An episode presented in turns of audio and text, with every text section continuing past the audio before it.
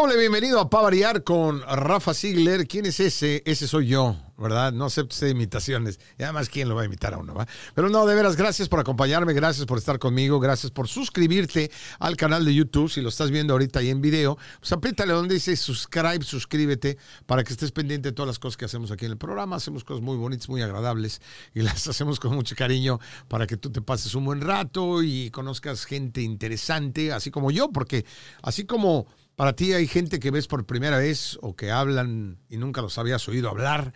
Bueno, a mí me pasa lo mismo. Por eso es que te invito a que te embarques en esta aventura tan sabrosa que es para variar. Y bueno, este, yo, yo, yo siempre me he preguntado y, todos los días me lo pregunto, ¿cómo han cambiado los medios de comunicación? ¿Cómo ha cambiado eh, la música? ¿Cómo ha cambiado la radio? ¿Cómo ha cambiado la televisión en los últimos años? Y ha sido un cambio estrepitoso porque pues, yo me acuerdo, ¿no? Cuando pues tú la única música que oías era cuando subías al coche y si oías una canción y, ay, ¿cuál es esa? Y si no te decía el locutor cuál era, pues no sabías. Y después andabas ahí tratando de buscarla, te ibas a comprar el, disco. Y bueno, obviamente hablemos no tan lejos de LPs, pero te ibas a comprar el CD, ¿no? O, o veías una película y obviamente pues ibas al cine, porque el cine se ve mejor en el cine, siempre lo voy a decir. Pero cuando ya empezaron los cineclubs y, y rentaban los videos, bueno, ahora ya todo lo tenemos, ahora sí que en la punta de los dedos. Todo ha cambiado muchísimo, pero eso es bueno, eso es malo. A mí de repente me parece que era más sabroso ver una película y tener que comprar tu boleto, irte al cine, como lo dije, y, y, que ya tener la oportunidad de verla en el teléfono, ¿no? Se ha perdido yo creo que el respeto al medio, el respeto a los actores. Pero para hablar de esto, una vez más quise invitar a alguien que entró a mi vida una vez porque andaba yo era muy pequeño, yo él ya era un hombre mayor. ¿no? Entonces, lo que pasaba, yo andaba buscando quién me representara, quién me ayudara en este medio a empujarme a salir adelante, ¿no? Como conductor, como actor y todo. Y de repente encontré un hombre que me literalmente me recogió ahí y me dijo, yo te ayudo y voy a ser tu manager. Y, este, y hasta la fecha seguimos siendo amigos, seguimos trabajando juntos y la verdad es un honor para mí, es una delicia tenerlo de nuevo como invitado al único y al auténtico directamente desde Venezuela, el señor Luis Medina. ¿Cómo estás? ¿Y por, ¿y por qué te ríes cuando dices Venezuela? No, no, no, me río de que te haga una presentación como si fuera yo a presentar a Plácido Domingo. No, algo así. no, no, no, no, tampoco así, tampoco así. No, pero qué lindo tenerte, ¿no, mi querido Luisito? Y lo que digo es cierto, ¿no? La verdad es que tú eres un experto en todo esto de los, de los medios y yo sí quería que vinieras y que volviéramos a platicar porque sí hay mucha gente que me dice, oiga, pero, pero ¿por qué por YouTube su programa? Y luego en las 10 plataformas en las que está de audio, ¿por qué no en la tele? ¿Por qué no podemos prender y verlo en la tele? Entonces mucha gente que sí se queja. Y no claro. estoy hablando de gente muy vieja, por decirlo, perdón, ¿no? Con todo respeto, por, por falta de otra, de, de, otra palabra, es, sino simplemente gente fachada a la antigua, ¿no? por decirlo así, que dicen, yo quiero ver mi, a la gente como usted en la tele. Yo quiero oír mi música en la radio. Yo quiero ver mis películas en el cine. Quiero ver a mis artistas en concierto.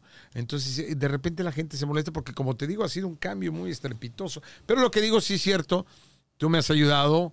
Ahora estamos haciendo esta gran empresa de Uno Production Podcast y, y lo cual estoy muy agradecido. Por eso dije, porque tú sí has crecido con el, con el ambiente. Tú sí te has modernizado. Entonces, de eso quiero que me platiques. ¿Está mejor? ¿Está peor? ¿Para dónde vamos? Con todo esto los medios de comunicación, mi querido Luisito Medina. Bueno, primero por la gracias por la invitación, Un placer. señor Ziegler. Ah, hijos. Yo eh, creo que hay mucho para platicar de Ajá. lo que ha sucedido en, en digamos, en el, en, en el, mundo en general, pero primordialmente en el mundo del entretenimiento uh -huh. e incluso en el mundo del entretenimiento latino. ¿Verdad? Básicamente, Porque ¿qué es lo que más claro, nos compete? Lo, lo vaya. que nos compete, lo que nos de verdad nos, nos, llama mucho la atención. Eh, nosotros tuvimos la oportunidad de ser parte de un cambio de milenio. Nosotros somos testigos del cambio de un milenio. Okay. No todo el mundo va a tener la oportunidad en vida hasta que volvamos, haya el cambio del 2000 al 3000. Sí. Y que nosotros cuando estábamos en los 80s y hablábamos del cambio de milenio, lo veíamos retiradísimo, Uh. como que algo que no iba a suceder nunca, ¿no? Bueno, llegó el momento y recuerdo esa noche cuando era el, Y2K. el 31 de diciembre del año 1999. Ajá. Tarde en la noche estaba yo, recuerdo, en mi casa, al lado de una lámpara, ya, mirando que faltaban como dos o tres horas para que viniera el cambio de milenio. Y recuerdo como la gente eh, había hablado por semanas y meses y hasta años de que iba a haber un colapso ¿Te acuerdas? que los, las computadoras iban a reventar, que todo iba a pasar por aquí o por allá. El calendario maya El eh, calendario vaticinaba maya, comenzaron a ver que iban ¿no? a venir los platillos voladores, UFO, como le dicen en inglés, Exacto, y que íbamos a ver aquí y tal. Y yo, el, el único extraterrestre que yo conocía era Rafael Ziegler. pero, pero no, la verdad, eh, yo, yo hago este punto porque yo cre- creo que hubo un cambio gigantesco en, en el ser humano. En, en- en los diferentes países, en, en los trabajos, en todo hubo un cambio. De acuerdo. Porque mm, si no lo sentimos en esas horas de la transición del 99 al 2000, sí sentimos que la primera década tuvo un cambio radical. Completamente. Yo todos recuerdo que el último, los últimos cinco años de- del año 90, 95, 96 al 2000, Ujú, yo recuerdo muy bien que había colapsado Facebook, que había muchísima gente que había invertido en, en- en- en las redes que estaban comenzando, ¿verdad? Y, y- y habían metido, muchos habían ganado muchísimo dinero, algunos pocos y algunos muchos eh, habían perdido todo porque habían tirado el dinero y habían puesto mucho dinero para, para ese cambio generacional que estaba sucediéndose. Yo recuerdo en, en aquellos años que, que yo pensaba cómo esto, pero no, no le entendía la cosa y estaba buscándole dar la vuelta. Y todo se comienza a entender cuando empieza el nuevo milenio. Cuando empieza el nuevo milenio, comienza a darse eh, el cambio, por ejemplo, que teníamos en los 90, todavía teníamos en los álbumes, por hablar de música, en, entre, en, en vinil, Sí. ¿verdad? Y había CD ya, pero había vinil co- y habían cassettes. Que ya volvió el vinil, ¿no? Y- que es la y- cosa más y está volviendo el vinil, pero está volviendo de lujo ahora. Ah, no, sí, cuesta Ahora un álbum todo. en vinil cuesta 100 dólares o 200 o 300 o 1000, dependiendo de quién sea. Pero aquí, en aquella época costaban 10, 10 dólares o 15 dólares. Y en oferta hasta Y- un dólar, dos, sí, tres. ¿no? y, eh, Ujú. La verdad, más que irrelevante los precios, era el, el- lo que estaba sucediendo en aquella época, ¿no? Entonces estábamos en un cambio donde cambiamos de cassette a, de vinil con cassette al CD y del CD comenzaron a darse los movimientos para todo lo que era lo digital. Se comenzó a dar un cambio, pero muy rápido. El podcast. El- el- no, perdón. El, no, ah, todavía no. El, iPod. correcto, el iPod y estaban las pantallas y estaba aquello. Y de repente nos encontramos que en el año 2000 al 2010 había un cambio mm, de tecnología enorme. Eh, que no había habido en 150 años. que no lo había habido y, y- y debemos reconocer que en los últimos 100 años y en los últimos 50 y en los últimos 25 y en los últimos 15 ha habido un gran cambio en, en la vida. De acuerdo. Y, y bueno, y todo eso nos toca a nosotros, porque yo, por ejemplo, eh, ahora nosotros eh, en, en ajustados a esos cambios tenemos un estudio de podcast que jamás habíamos pensado tenerlo. Nunca ¿verdad? No, no, estábamos trabajando de otra manera, pensábamos de otra forma. Ahora con un teléfono se pueden lograr mil cosas, se puede grabar una película. Completamente. Se puede producir un music video, un video musical, se pueden producir programas, se pueden hacer mil, mil cosas y más y las que vendrán, porque yo sigo pensando que un día este aparatito lo vamos a levantar y vamos a volar. Porque un día va a pasar. No, no, es que cada día es- un- no, ahora con no, la ya no me sorprendo de nada. No, ahora con la inteligencia artificial, Con toda esta inteligencia onda. artifi- Mira la inteligencia artificial lo que está sucediendo. Entonces, yo creo que estas pláticas son importantes para, para... Tienen varias razones estas pláticas. Una, para de alguna forma darle a la gente un ángulo de pensamiento nuevo. Yo creo que nosotros no debemos dar esto por, por como que ha sido fácil llegar acá. Yo creo que debemos reconocer el talento, la inteligencia. Yo creo que debemos aprovechar todo lo que hay para ver de qué manera podemos eh, mejorarlo, eh, mejorar nuestras vidas con esos elementos nuevos que ya hay. También para pensar de qué manera podemos hacer las cosas que sean más interesantes, más atractivas, más productivas y que tengan un propósito. Yo sigo pensando que todo lo que nosotros tenemos que hacer debe tener un propósito. No debes querer ser millonario por ser millonario porque no vas, a, no vas a estar preparado para manejar que te ganaste 100 millones de dólares, ya sea en la lotería o, en, o en algún negocio eh, gigantesco que hayas hecho y que hayas tocado con la lámpara de Aladino. Eh, algo muy interesante. Yo creo que debemos eh, prepararnos con principios de cómo poder hacer cosas que de alguna manera no solamente nos ayuden a nosotros, sino que nos ayuden a los demás. Entonces, el, el, propósito de hablar de ayer, de hoy y de mañana tiene ese, ese condicionamiento de, poder acercarle a la gente ese pensamiento sobre las cosas que han sucedido y cómo las debemos aprovechar. Y yo creo que hablando de nuestro mundo y volviendo otra vez al, al mercado hispano, al, mundo normal de nosotros, hemos visto un gran cambio muy grande. El, eh, hace años atrás, eh, y, tú lo debes recordar porque de alguna manera hemos vivido épocas y momentos muy interesantes de nuestro mercado latino de los Estados Unidos. Sin duda. Que, que hoy se ha convertido en un mercado líder del mundo. Completamente. Antes recuerdo cuando en México existía el poder de Siempre en Domingo, XC2 y todos aquellos programas que eran la locura en, en México, ¿verdad? los especiales musicales, los del Acapulco que se hacía, el Festival, de Acapulco. Que por cierto, un saludo a toda la gente de Acapulco, ¿no? Que, es muy triste lo que está sucediendo Bendiciones para todos allá en Guerrero. Por, eso digo los principios que uno debe tener. Es allí donde uno, ¿cómo podemos ayudar aquí? ¿Cómo podemos ayudar allá? Este, bueno, y había el Festival OTI y había muchas, muchas. Yo, yo tuve la, gran oportunidad de, visitar mucho México desde el año 81. Empecé a ir a México.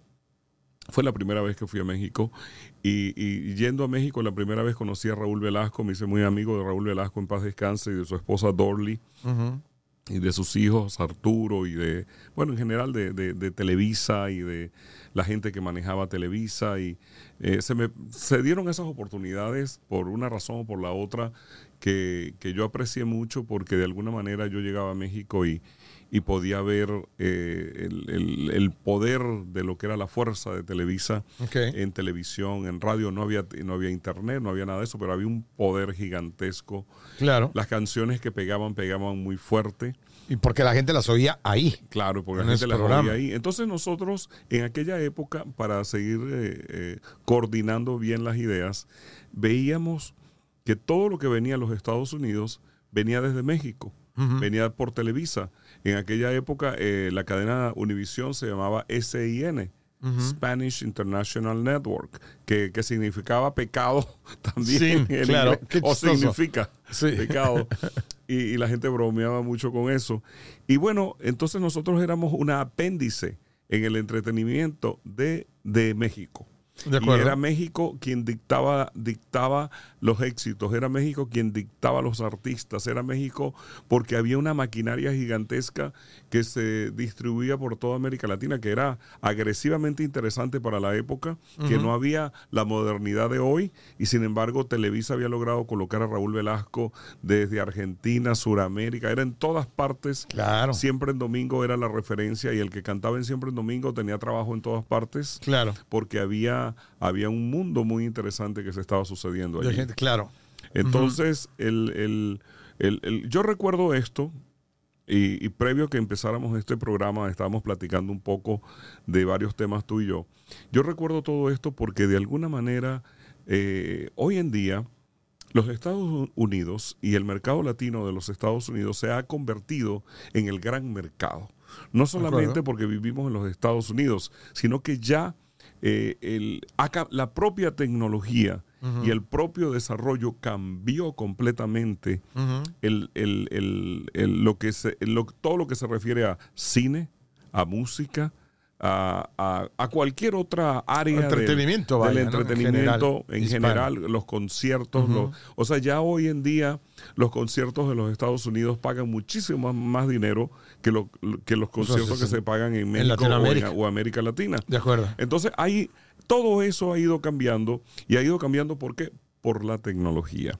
Y ha ido cambiando ¿por qué? Porque ahora, en aquella época, para hacer un disco exitoso, nosotros, que fuimos una compañía de, promoción de marketing en aquella época de, las disqueras, éramos pioneros de promoción de música independiente. O sea, a nosotros nos contrataba Sony, nos contrataba Warner, nos contrataban todas las compañías RCA, BMG, Melody, todas las compañías para que nosotros promoviéramos la música.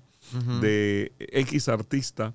Recuerdo que, por ejemplo, em, Madonna una vez grabó La Isla Bonita versión en español, o sea que la, absoluta, y, nos contrataron para promover esa canción, como nos, nos, contrataron para promover muchos artistas crossover, y en aquella época era de inglés al español. Sí. En aquella época. Hoy en día es, el español al inglés. Hoy en día Bad Bunny y y, Peso Pluma y todos los artistas están de alguna manera promoviendo su música globalmente. Sí. Eso nunca se había producido. Claro. Y había una gran, una gran cantidad de, situaciones que, que, que nos ha permitido la época de hoy llevar adelante gracias a la tecnología, gracias al cambio de milenio. Y claro, y vamos a ir corto, pero eh, quiero retomar lo que dijiste antes. Sí, Estados Unidos o el público latino aquí en Estados Unidos se ha vuelto muy poderoso en el sentido de que ya se dicta aquí mucho las modas. Como dices, los conciertos y todo, deja el, fútbol. ¿no? Los, partidos internacionales, los deportes, las giras que hace la selección, ¿no? La decepción mexicana, ¿no? La selección, perdón. las hace aquí en Estados Unidos. Yo creo que aparte tiene que ver el poder adquisitivo porque lo que tú puedes cobrar como artista no lo puedes cobrar en México. Lo puedes cobrar aquí en dólares. Entonces eso también de repente no se me hace que sea tan correcto, porque se olvida un poco también y, y, como que todo el mundo quiere venir acá porque ahí hacen dólares y no quieren ir a Latinoamérica porque es en pesos y en otras monedas. Pero por otro lado, también quiero que me cuentes de eso. Y aparte quiero que me platiques, ¿no será que toda esta tecnología, no será que este avance que ha sido tan rápido, tan vertiginoso, está alienando a mucha gente también? A mucha gente que se niega rotundamente a recibir su entretenimiento a base de un teléfono, a base del Internet. O sea, no habría manera de que encontráramos el balance de seguir teniendo fuerza en la televisión, como Raúl Velasco, como esos programas, y a la vez de la forma digital, pero no tratar de borrar uno para que el otro crezca, porque yo creo que hay mucha gente que se va a quedar atrás. De eso quiero que me platiques. ¿no? Estamos platicando con el querido Luis Medina, gran manager, gran amigo, gran hermano mío, y estamos hablando de qué tan moderno, qué tan bueno es la modernidad, la tecnología, el, el que nos hayamos vuelto tan poderosos en este país para dictar qué es lo que se debe de ver, qué es lo que no se debe ver, qué es lo que no se debe, que se debe escuchar o no se debe escuchar. Y de esto vamos a hablar en un momento. Acuérdate, si tienes comentarios nos los puedes hacer ahí abajo en el chat. Recuerda, estamos en Pavariar con Rafa Sigle, el gran Luis Medina. No te vayas porque se va a poner sabroso. Oso.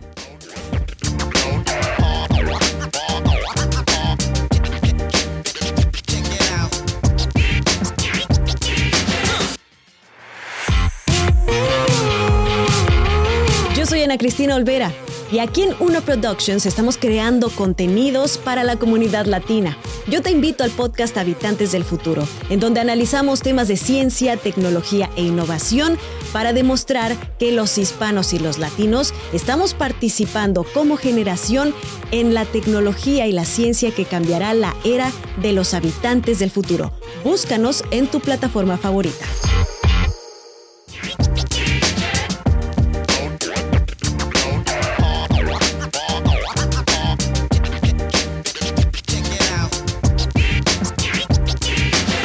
Y ya estamos de vuelta aquí en Pavariar, eh, este, con mi gran amigo eh, Luis Medina, que por cierto hace unas arepas increíbles, ¿no? Si tú alguna vez necesitas arepas para tu fiesta, una reina pepiá, una con quesito de mano, hable al querido Luis a una Carne mechada. De carne mechada, de lo que tú quieres, él las lleva a las fiestas.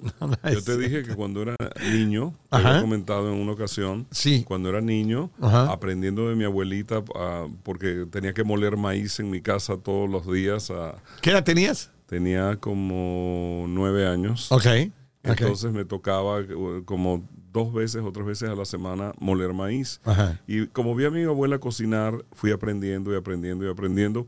Y un día me dio por hacer empanadas. ¿Tú dijiste, a ver, déjame hacerte unas empanaditas? Y entonces comencé a hacer empanadas primero para probarlas en casa y luego me di cuenta que, no, que a todos les había gustado y comencé y las metí en un cesto, comencé, le pedí permiso a mi mamá, comencé a hacer empanadas y las iba, las iba a vender donde sacaban los pasaportes y la cédula de identidad. A todos los empleados. 20 minutos aquella, no, y a la gente que y a la gente que venía a hacer la cola. y yo llegaba con mis empanaditas calientitas y las vendía. ahí de nueve eh, Oye, ¿de qué eran las empanadas? De carne, de queso y de frijoles negros. Wow. y eran de las frititas. Y frititas, deliciosas. son las buenas. A mí no me den cocido. Y en Venezuela había en esa época una moneda, la más mínima de, de, nuestro, de nuestro eh, círculo monetario, era la locha, que era, una, era del tamaño de un quarter y eran lo que te daban cuando ibas a la escuela, te decían, tome esta locha, el que sea venezolano va a entenderlo. entender, Aquí tiene esta locha y te la daban para el recreo, para que tú te compraras una chupeta o una Cualquier empanada. Y, así te ibas tú con una locha en el bolsillo todos los ¿Y, días. ¿Y cuánto vendías cada una? ¿A una locha? a una locha, y yo llevaba como 12, 14 y me llevaba, imagínate, eran muchas lochas. No, no, no, sí, Iba con mi bolsillo sonando por...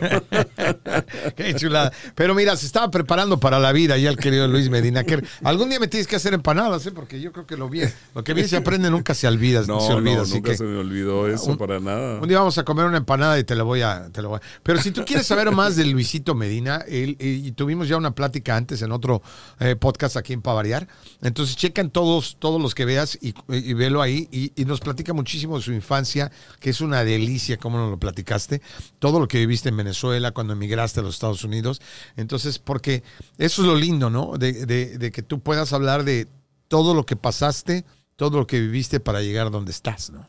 Mm. Fue muy, muy interesante porque, porque cuando uno viene para acá, para Estados Unidos, yo no, yo no estaba preparado para, para tener esa es una vida acá, porque yo nunca había pensado venir para acá, pero entonces ya que, estaba viviendo acá tenía que, que, poner en uso todo lo que había aprendido en mi casa, en el Tocuyo, a cocinar, a hacer la cama, a ser ordenado, a todo esto. Y así fui aprendiendo acá y decía que, que gracias a todo eso, especialmente a cocinar, hice muy buenas novias. Ah, ah, ah, ¿De veras? es que como dicen, a los hombres y a las mujeres se les conquista por el estómago, ¿verdad? Por la boca, dicen en Venezuela. Sí, así por la boca. ¿Tienes alguna novia por ahí que se acuerde? Yo, no sé, pero ustedes saben que estoy diciendo la verdad. y va a haber una cota que va a decir, si esta cintura de boiler que tengo es culpa tuya, Luis Medina, por tanta empanada. Ah, qué cosa más linda. estábamos hablando de algo que, me gustaría que, no lo... No lo dejemos. sí, lo, que, lo que platicamos antes del corte que decíamos, yo te decía que cómo es posible que esté un poco olvidada, y tú dijiste, me corregiste, es muy cierto, ignorada, la gente que realmente tiene el poder adquisitivo, el dinero, porque simplemente todos los jóvenes, toda la, toda la música a los jóvenes, toda la, programación de televisión a los jóvenes, todo, todos los a los jóvenes, ¿por qué? Si realmente, y, y tú lo sabes porque eres un estudioso, tú te das cuenta cuando viajas que los que consumen no son los jóvenes. Bueno, son, son una parte, nada Una parte, obviamente, pero la mayoría. Ignorar eso, son una parte, pero no es exactamente la mayoría, porque tú, tú comentabas anteriormente también y decías, bueno, el poder adquisitivo lo tienen la gente adulta. O sea, una persona que ya tiene treinta y tantos años, que ya por lo general está casado, que por lo general tiene hijos, comienza su proceso de consumo. De acuerdo. Comienza su proceso de consumo, comienza a consumir, comienza a, consumir todo. Sí. O sea, porque con un bebé en casa se consume de todo. De todo, claro. La mujer, el, o sea, el niño, la mujer y el hombre. De acuerdo. Ese, es el proceso, ¿no? Vamos más al mercado, se consume todo lo del mercado, de la A a la Z. Entonces, yo creo que, la, la, la, formación un poco de esos chicos que vienen de Harvard y de cualquier gran universidad y que no tienen este, un estudio realmente a profundidad y en absoluto de estudiar la conducta, de estudiar las edades, de estudiar los procesos de las edades, porque incluso una persona que tiene 60 años para arriba sigue consumiendo igual, más hoy en día Por en que ya la gente, ya antes tener 60 años o tener 70 años era ya lo último y uno se tenía que retirar. Hoy en día no, hoy en día Eres parte de la economía. Claro, hay, hay- hay un término de vida mucho más amplio.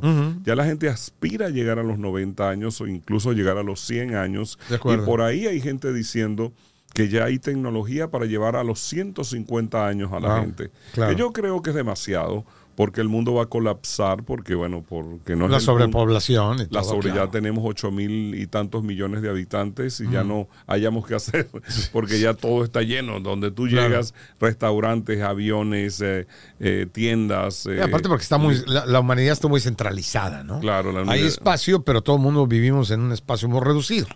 ah, excepto que comencemos a vivir debajo del agua, en los mares, en los O océanos. en Marte, ¿no? Y- que andan preocupándose por eso. Mejor cuidemos este planeta antes de ir a buscar Claro. otros. No, yo creo que, que va a ser acá. Yo creo que Claro. eventualmente el hombre va, va a tener que utilizar opciones nuevas.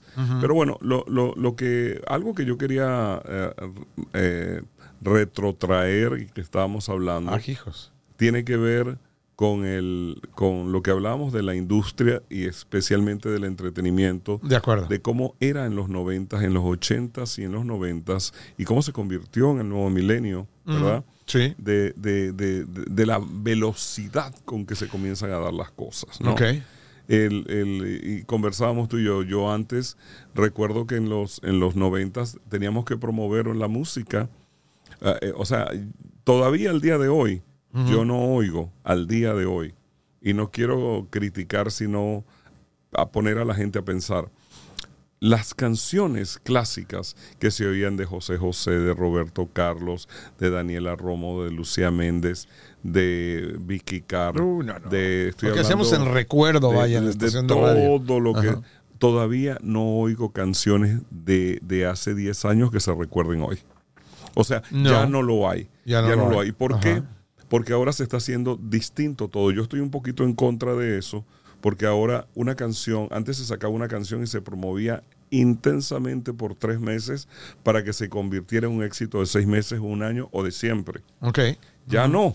Ya no. Ahora las canciones salen cada semana, los artistas están sacando can- No da tiempo. Claro. El, el término de la velocidad que tiene el teléfono, el término de la velocidad que tiene una computadora, no tiene absolutamente nada que ver con el término de procesamiento humano que existe. Claro, y combinado al, al attention span, como dice, ¿no? A la poca atención que tenemos hoy en día, que es tan breve, ¿no? Todo lo queremos, ¿no? Rápido. Ya no, no, no podemos ver nada de 10, 15 minutos, media hora, olvídate, ¿no? Ya, no, todo, todo tiene que ser vertiginoso, rápido.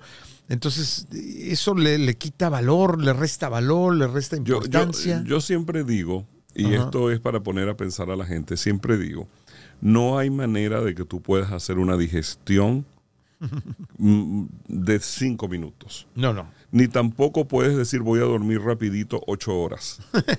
O sea, Esa analogía está o sea, buena. Pero por No, no, me supuesto. encanta, claro. Pero, pero es que es la verdad. Cierto. Ni tampoco puedes agarrar una semilla y convertirla en un fruto. Sí, claro. Entonces En- tú nunca vas a poder eh, cambiar el- la noche de la noche, la puedes hacer rapidita para que sea muy, muy temprano en la mañana. Sí. Entonces yo, yo digo, nosotros tenemos que volver a pensar que los procesos son importantes en la vida.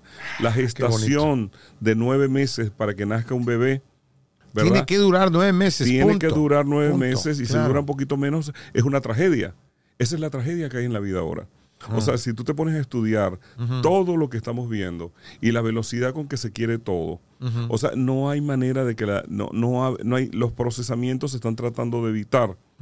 Y al, lograr, al, al evitarse eso, se están dando unos acontecimientos en el mundo muy distintos. Por eso es importante estudiar, por eso es importante analizar, por eso es importante acogerse a la fe, hay que acogerse al, al- al- al pensamiento profundo de no permitir pensar que las cosas se van a dar de un día para el otro. Y por eso es que yo siempre te digo que, que, me gusta pensar en el antes, en el hoy y en el después. porque es la única manera en que tú puedes situar tus pensamientos bien. Claro, no, y de acuerdo, porque estamos viviendo de una forma vertiginosa y, como dices, le queremos ganar la carrera al tiempo y no se puede. El tiempo es el tiempo y el tiempo va a seguir siendo el mismo y nosotros queremos sacarle ahora sí que le, todo el provecho del mundo. No, no, no. Y, yo, y, como dices tú, sabia virtud, ¿te acuerdas? De conocer el tiempo. A tiempo, la canción de José José, de este gran poema. muy, muy, bonito. Y, Marco Antonio. Entonces, yo creo que es importante que nos demos cuenta. Entonces, eh, ¿tú crees que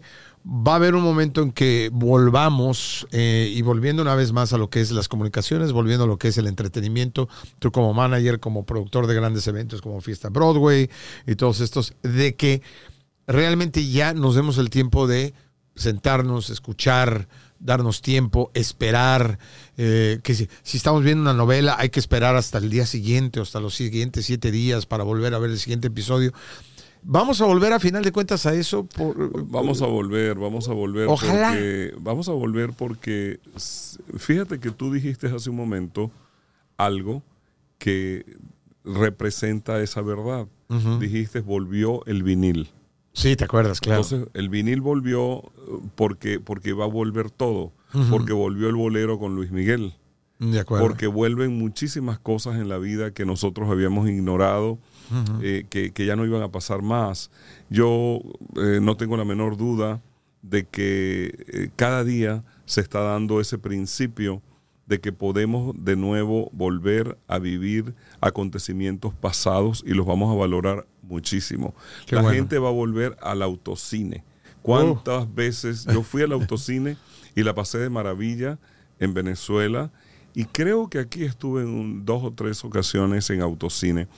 Pero no lo digo específicamente porque es eso, pero todo va a volver otra vez, porque la gente va a sentir una nostalgia, porque la rapidez con que, estamos viviendo la vida es una cosa impresionante, porque nosotros cada día necesitamos eh, de alguna manera de, de reconocer de dónde venimos, porque ya los tiempos eh, han cambiado completamente, pero están cambiando y están trayendo otra vez como el pensamiento, ah, pero espérate, pero antes era así y funcionó muy bien. Nosotros llegamos a este mundo por todo lo que pasó antes. Claro. O sea, no, no, nosotros no estamos viviendo este día de hoy porque vino una varita mágica. No, no es casualidad, es causalidad. Ha llevado un procesamiento a través de los años que han producido que nosotros lleguemos a estar aquí hoy. Valoramos el hoy mucho. Valoramos hoy la tecnología, valoramos hoy eh, todas las cosas que están sucediendo en la vida, pero realmente, fíjate, hay un punto que, que, que, que, es volver otra vez. Hace cuatro años que no se realiza este evento en el que, tú has trabajado tanto de fiesta Broadway. Uf, que lo extraño a que, que, se realizó por 30 años y que se tuvo que detener producto del COVID en el año 2020, 2021, 2022 y 2023. ¿Y qué pasa?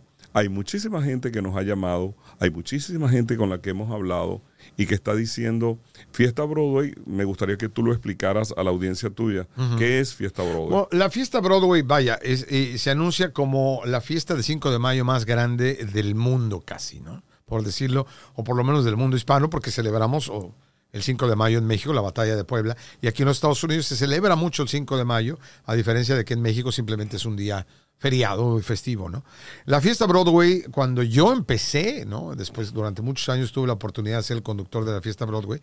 Este, es una fiesta multitudinaria que se da en el centro de Los Ángeles, en, en muchísimas calles que se cierran y literalmente se paraliza completamente el centro de Los Ángeles. Se ponen varios escenarios y es una fiesta sensacional porque vienen los mejores artistas, este, están las mejores empresas ofreciendo sus productos, la mejor comida. O sea, vaya, es una verbena popular, por decirlo una así. Verbena popular. Una verbena popular única en el mundo que yo he tenido la oportunidad porque es enorme, es gigantesca y es la, es la mejor forma de hacer que los, lo mejor de los, dos mundos, de los dos mundos se unan, ¿no? Que es la gran ciudad de Los Ángeles con su, con su gran infraestructura, con, con, con todo lo que tiene bello y llevar a la gente hispana hermosa que le da tanta fuerza y tanta vida a esta ciudad y este estado y de muchos otros estados que vienen a la fiesta Broadway y se unan todos en un día enorme. Por eso es que es la fiesta Broadway.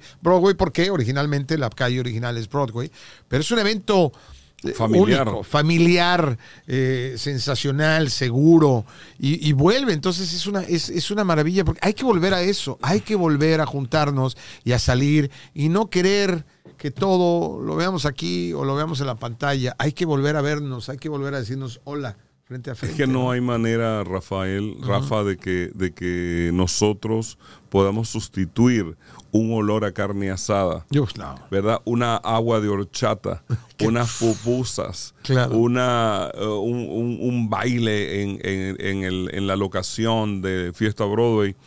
eh, que- como mirar el teléfono, que puede ser muy bonito todo, pero que no, o sea, no hay manera de, de consumir nada, ¿verdad? Sí, claro, Es sí. simplemente eh, destellos de lo que puede ser, pueden ser las cosas. Nosotros Exacto, sí, hicimos en los eh, en, en el año no- 90 cuando se comenzó la fiesta Broadway hicimos la producción de ese evento que reunía un millón de personas Sí, en te digo. 36 calles siete escenarios y presentábamos desde artistas como Shusha como Thalía Paulina como Celia Rubio. Cruz Paulina Rubio José los- José. José José los Tigres del Norte Marco Antonio Solís XXXX gratuito. gratuitamente para la gente. Sí. Eso es algo que es, o sea, que es invalorable. Sí, sí. Porque hoy en día, que a propósito, hoy en día estoy viendo que los tickets de los conciertos han, han Ah, aumentado no, no, no, es una, es- enormemente. Es, es- es prohibitivo. Yo es- les voy a es- hablar de algo para que la es gente obsceno, vaya. le voy a hablar a la gente para que la gente sepa que la que la gente que nos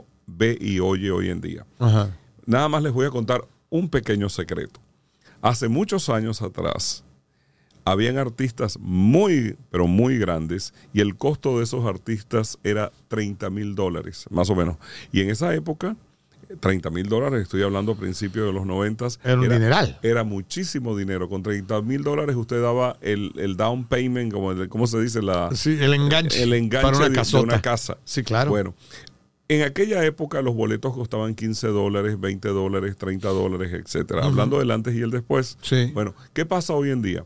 Hoy en día yo sigo trabajando en la industria del entretenimiento y he visto algo impresionantemente, un cambio increíble de verdad. En Hoy en día un artista que cobraba no, obviamente no el mismo artista porque Sí, estamos porque hablando de, de años de años. De ¿no? diferentes épocas. Pero estamos hablando, hoy en día un artista cobra un millón de dólares, o dos millones de dólares, Por o tres presentarse. millones de dólares. ¿Y quién paga eso al final? Pues el artista cobra y el público paga. Claro. Y yo estoy en desacuerdo con eso. A mí me parece exagerado que una persona pague 500 dólares o 1000 dólares por un boleto. Y eso es barato. Luis Miguel eh, son de eh, 3 mil para arriba. Pa- para adelante. Mira, ayer estaba viendo en la televisión en mi casa que no sé qué concierto era que había en algún país de América Latina que le estaban obligando a la gente a comprar los boletos en una tienda, en una cadena de tiendas en Aquí. particular Sí. y tenía que pagar, comprar 30 dólares en la tienda cada persona para poder comprar un boleto. Aparte y si de que comprabas dos boletos tenías que ga- gastar 60. No, y si comprabas cuatro tenías que gastar 120 dólares. Claro. Entonces, eh, cada día se pone más agresivo este asunto. Y yo, en un momento determinado, yo le diría a la gente, no vayan a los conciertos. No vayan. No compren ¿De boletos quién de es ese la nivel. culpa de que cuesten tanto los boletos? Del público. De los que vamos a los conciertos. Claro. Bueno, yo no, yo no me incluyo porque yo no voy, porque cuando me parece ridículo y no quiero apoyar eso. Pero la gente que va y que va y que paga por una pareja 5 mil dólares para ver a Luis Miguel No, aquí en no, Anaheim, eso, eso es, obsceno, o sea, 5 mil dólares. ¿no? Eso no debería de ser. Es allí donde comienzas a ver el ciudadano de primera, de segunda y de tercera. de acuerdo. Y claro. es allí donde comienzan los problemas sociales. Y es allí donde comienza a, a existir un problema grave. Porque yo creo que, que si una persona que gasta 5 mil dólares o, o- o ponle menos, 2 o 3 mil dólares por un boleto y va con su novia son 6 mil y el carro y la comida. ¿Cuánto te cuesta hoy en día ir a un, en un concierto comprarte un hot dog, o un, un perro caliente y una Coca-Cola? Te cuesta como 30 o 40 dólares. Ahora, si olvidas, si, te- si hay bar y te quieres comprar se cada bebida, son y se tomas 25, un 30 trago, dólares una por una cerveza, cerveza. 25, 30 dólares cuesta una cerveza. Entonces, yo creo que, que comienza eso a crear un clima anti todo. Sí. Porque la gente comienza a decir, bueno, pero no puede ser que yo no pueda llevar a mi familia a ver un concierto y divertirme como era antes. Exacto. Empieza a ver una animalversión. Yo estoy en contra de eso. Yo podría ser, estar a favor porque soy del negocio del entretenimiento, pero yo estoy en contra porque me parece injusto con la gente que un artista se gane billones de dólares al año, producto de esta debacle económica que está viviendo la gente. Estoy en completo desacuerdo y me parece que la gente debe rechazar eso de alguna manera pero lamentablemente siempre hay un público para todo. Claro, y a la gente mientras haya tarjetas de crédito y se, y se, drogan y van y porque quieren estar ahí, porque la vecina va, yo también tengo que ir, Correcto. ¿no? Si el señor fue a ver a Luis Miguel, yo cómo voy a quedarme atrás y se embarcan y se drogan hasta la cabeza. Entonces yo eso, eso también yo creo que nosotros mismos podemos crear ese cambio en el momento que dejemos de ir, van a bajar los precios. Esa resistencia, yo por eso eh, invito a, la gente a ir a los eventos gratuitos. En este caso aquí en Los Ángeles es Fiesta Brode, en Nueva York es el desfile,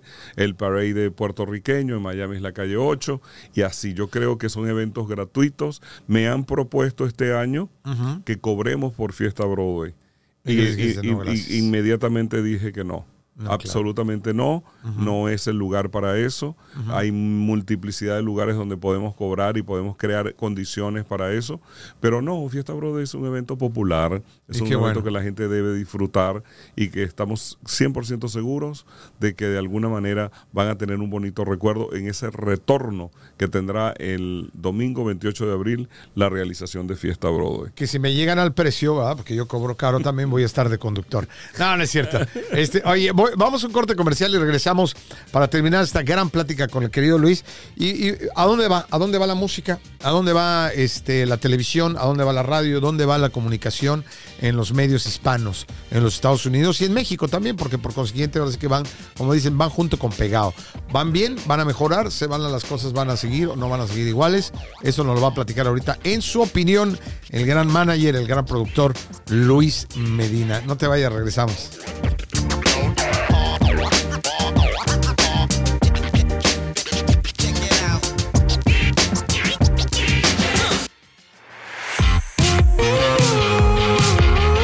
Ana Cristina Olvera y aquí en Uno Productions estamos creando contenidos para la comunidad latina. Yo te invito al podcast Habitantes del Futuro, en donde analizamos temas de ciencia, tecnología e innovación para demostrar que los hispanos y los latinos estamos participando como generación en la tecnología y la ciencia que cambiará la era de los habitantes del futuro. Búscanos en tu plataforma favorita.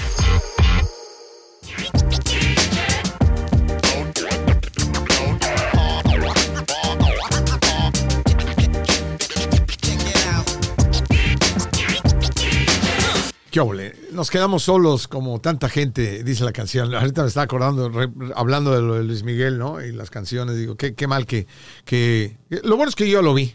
Yo alguien me dijo el otro día, ay, pero no lo vas a ir a ver en esta gira. Le dije, mira, yo adoro a Luis Miguel, me parece un extraordinario artista, pero no voy a pagar ese dinero. Y yo ya lo vi y lo vi y no pagué tanto, no me quedé en bancarrota por verlo, así que lo voy a ahorrar. Y además, si no, pues me voy a YouTube y veo sus conciertos ahí en YouTube también, ¿no? Así como puedes ver en YouTube, para variar, acuérdate, suscríbete a nuestro canal para que estés pendiente de todo lo que hacemos. Vimos Emanuel, José José, Luis Miguel. Ya, ya no hay a quien ver. Eh, Paulina Rubio, Alejandra Guzmán, Laura Pausini tantos artistas buenos que, hay obviamente una nueva generación. Si quieren gastarse su dinero en eso, pues la gente tiene toda su libertad. Pero, fíjate, no lo vas a creer que es más barato, sale más barato. Y voy de un caso, te lo cuento muy rápido. Un caso es un artista americano ¿no? Este, que se llama Dave Matthews Band, que a mí me encanta, lo sigo muchísimo. Yo quise ir aquí al Llama Casino. Y dije, ay, se van a presentar. Y yo lo vi en febrero y se presentaban hasta agosto. ¿no? Y compre sus boletos ahora y no sé qué, lo vi en la televisión. Y dije, ah, pues entro ahí al internet, ¿no? A ver dos boletos. Dije, pues el casino está lejos. Una noche en el casino, vas al concierto, duermes ahí para no manejar a medio chilaquiles y me regreso al día siguiente, ¿no? Te voy a preguntar, ¿cuánto me costaba dos boletos? Ni siquiera hasta el frente en el medio tirado para atrás. En el casino. en el Yamaba Casino, que es un casino aquí, este, que hay cerca de Los Ángeles, que está como a 60, 70 millas, unos 100 kilómetros. Este, pues, no es otra cosa más que un casino. Crearon, hicieron un auditorio muy interesante. Entonces, dos boletos, medio, medio para atrás. Y aparte, la noche del hotel, simplemente la noche de hospedaje en el hotel, ¿cuánto me costaba? Eso. O sea, dos boletos y una noche de hotel en el Llama Casino para ver a Dave Matthews. Por lo general los, los boletos en casinos no son tan altos porque el, el negocio de ellos es que la gente vaya a jugar.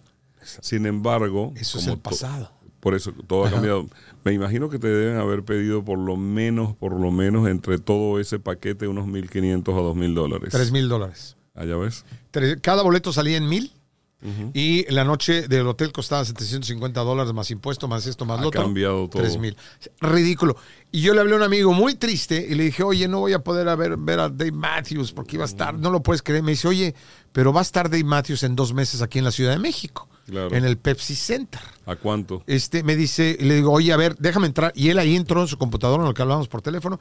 Me dice, ¿quieres boletos? ¿Cuáles? Le- pues, los mejores que encuentres. Me dice, tengo unos donde Dave Matthews estornuda y te cae el, el- el- la- el estornudo, el sudor de Dave Matthews hasta adelante. Eh, no, perdón, en el Auditorio Nacional de la Ciudad de México. El Auditorio Nacional, boletos hasta adelante.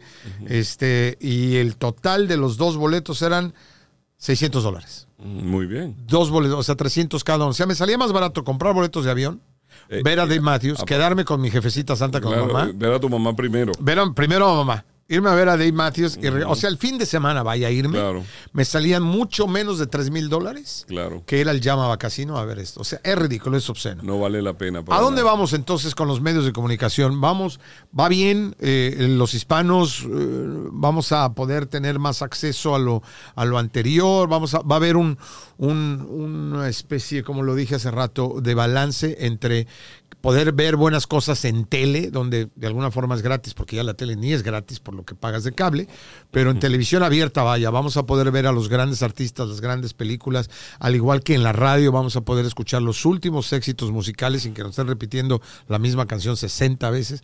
¿Vamos a regresar a eso o a fuerza va a tener que pagar una lana y suscribirte? ¿Tú crees que va a haber un balance, mi querido Luis? A tu experiencia. Primero tenemos que irnos a la génesis de todo, la radio. Eh, la radio lo fue todo, fue la, la- la televisión imaginaria, Sí. las radionovelas. El teatro de la el imaginación. teatro que había.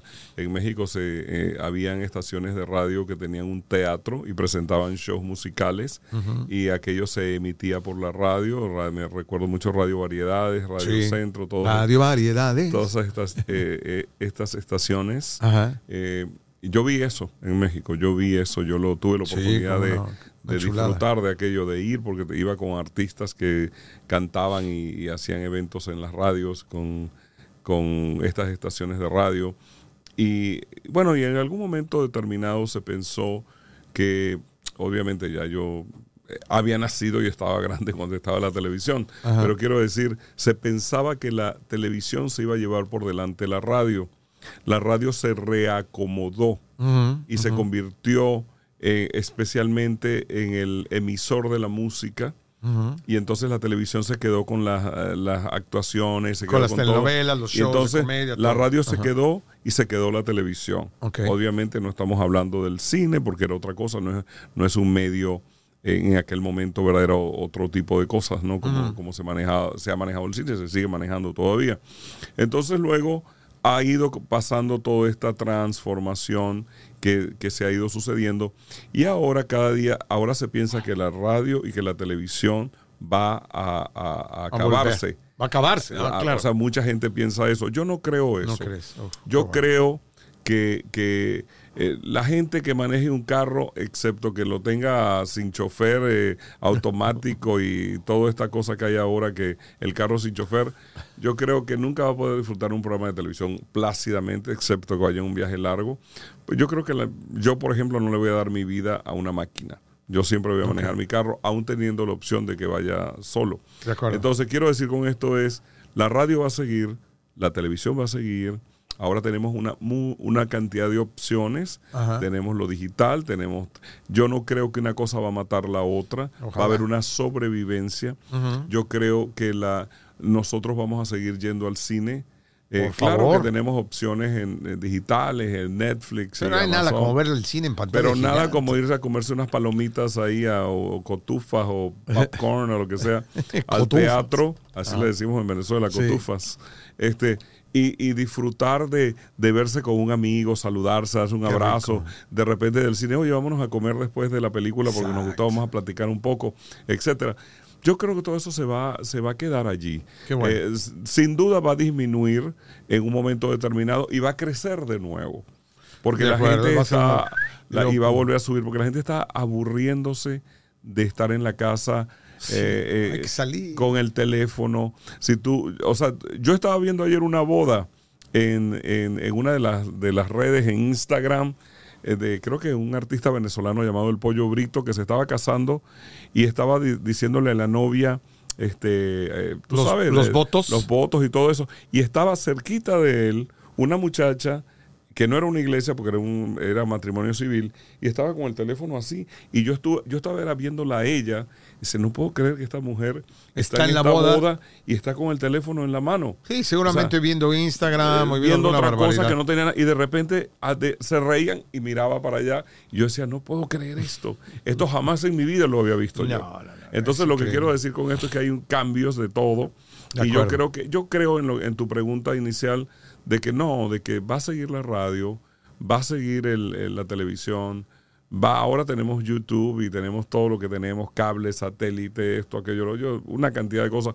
Sí van a haber este, elementos de medios que van a desaparecer y van a ser sustituidos por otros De acuerdo. pero pero nada no, nada yo- de lo de lo de lo de lo que es identificado por nosotros como radio televisión y medios alternos Qué bueno, qué bueno. Pues es una gran noticia porque sí, la verdad, yo creo que sería un gran error de parte y, y- y- y levantarse de un error tan garrafal como querer sustituir completamente que que desaparezcan las radios terrestres, como les digo yo, ¿no? La que puedes tú prender el- el- el- en tu coche el radio y escuchar cualquier estación. Sería un error terrible y recuperarse de ese error tardaría mucho tiempo. Entonces yo creo que programadores y todo deben darse cuenta de que todavía hay muchísima gente De hecho, dice, dice por ahí un estudio que más del 50% de la gente todavía recibe su música por la radio.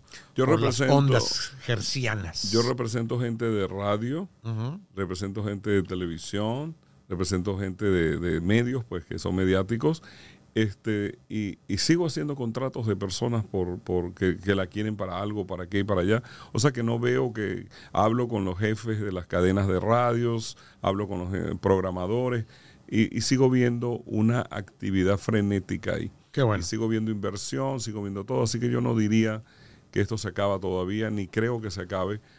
Probablemente cambie un poco el modelo de negocios, pero por ahora está vigente y no, no lo veo fallecer eso. Qué bueno. Y, acuérdate, lo mismo que estábamos diciendo, ¿no? Y a ti que nos ves y que nos escuchas, ¿no? Es importante de que si tú quieres que deje, que no haya un cambio X o Y, pues tú a final de cuentas tú eres el que mandas.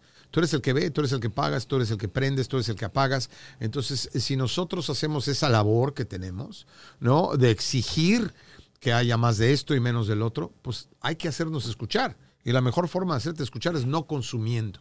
Tal en el cual. momento que de- dejes de consumir, entonces se van a dar cuenta de decir, ay, caray, no, espérame, entonces bajemos el precio. Ah, no, pues pongamos más programación. O no, las radios metámosle más. Entonces, acuérdate que tú eres el que manda y nadie más como consumidor y como público. ¿no? Así Estoy que de hay que, acuerdo. hay que hacerlo. Estoy de acuerdo 100%. Yo creo que en programas como este se debe orientar a la gente a no permitir que, que sucedan ese tipo de abusos De acuerdo. sobre el tema de, de que los conciertos se cuesten de, de 200 dólares, se vayan a 2.000, 3.000, 4.000 dólares. Es ridículo. Que le pongan condiciones a la gente para comprar un boleto y tengan que comprarle a una tienda tal cosa.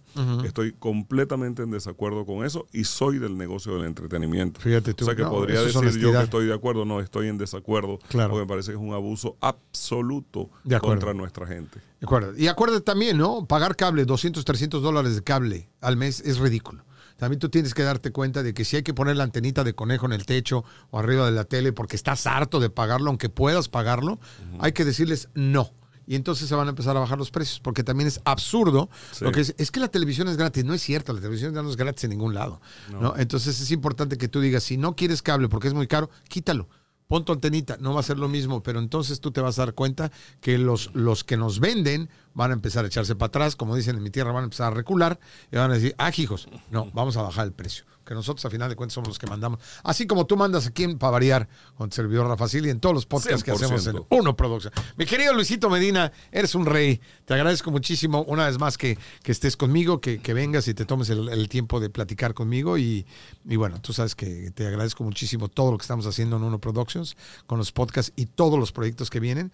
Y te agradezco siempre tu amistad. Disfrutamos mucho, mucho mucho, escuchando, viendo y, encontrando en Rafa Ziegler a ese hombre que está representando con este programa la oportunidad para que mucha gente se exprese. Exacto. Y yo creo que, que parte de los principios de, de, este programa y de todos los que hagamos tiene que ser orientar a la gente en su mejor forma y manera claro. para que no se lo coma la tecnología. Exacto. Y escuchar. Y yo te insisto, y te lo vuelvo a decir, si tú tienes algo que decir, quieres hablar de algo y tú crees que para variar es el, el, medio correcto para que tú expreses tu opinión de lo que sea, vente, háblame, mándanos un mensaje para variar con rafasigler.com, nos mandas un mensaje y tú puedes estar aquí de invitado en el programa. No necesitas ser estrella, no necesitas ser... O virtual. O, virtual también, te podemos conectar, así como eh, lo hemos hecho muchas veces y tú puedes platicar, pero créeme, este programa lo hacemos y aquí estamos abiertos, es un foro abierto para que tú hables, escuches y nosotros te vamos a escuchar. Y te va a escuchar toda la gente. Gracias, yo soy Rafa Ziegler. Nos vemos, nos vemos en el próximo para. Acuérdate, todo lo que hacemos lo hacemos con gran cariño, lo hacemos simplemente para que tú te la pases a todo dar.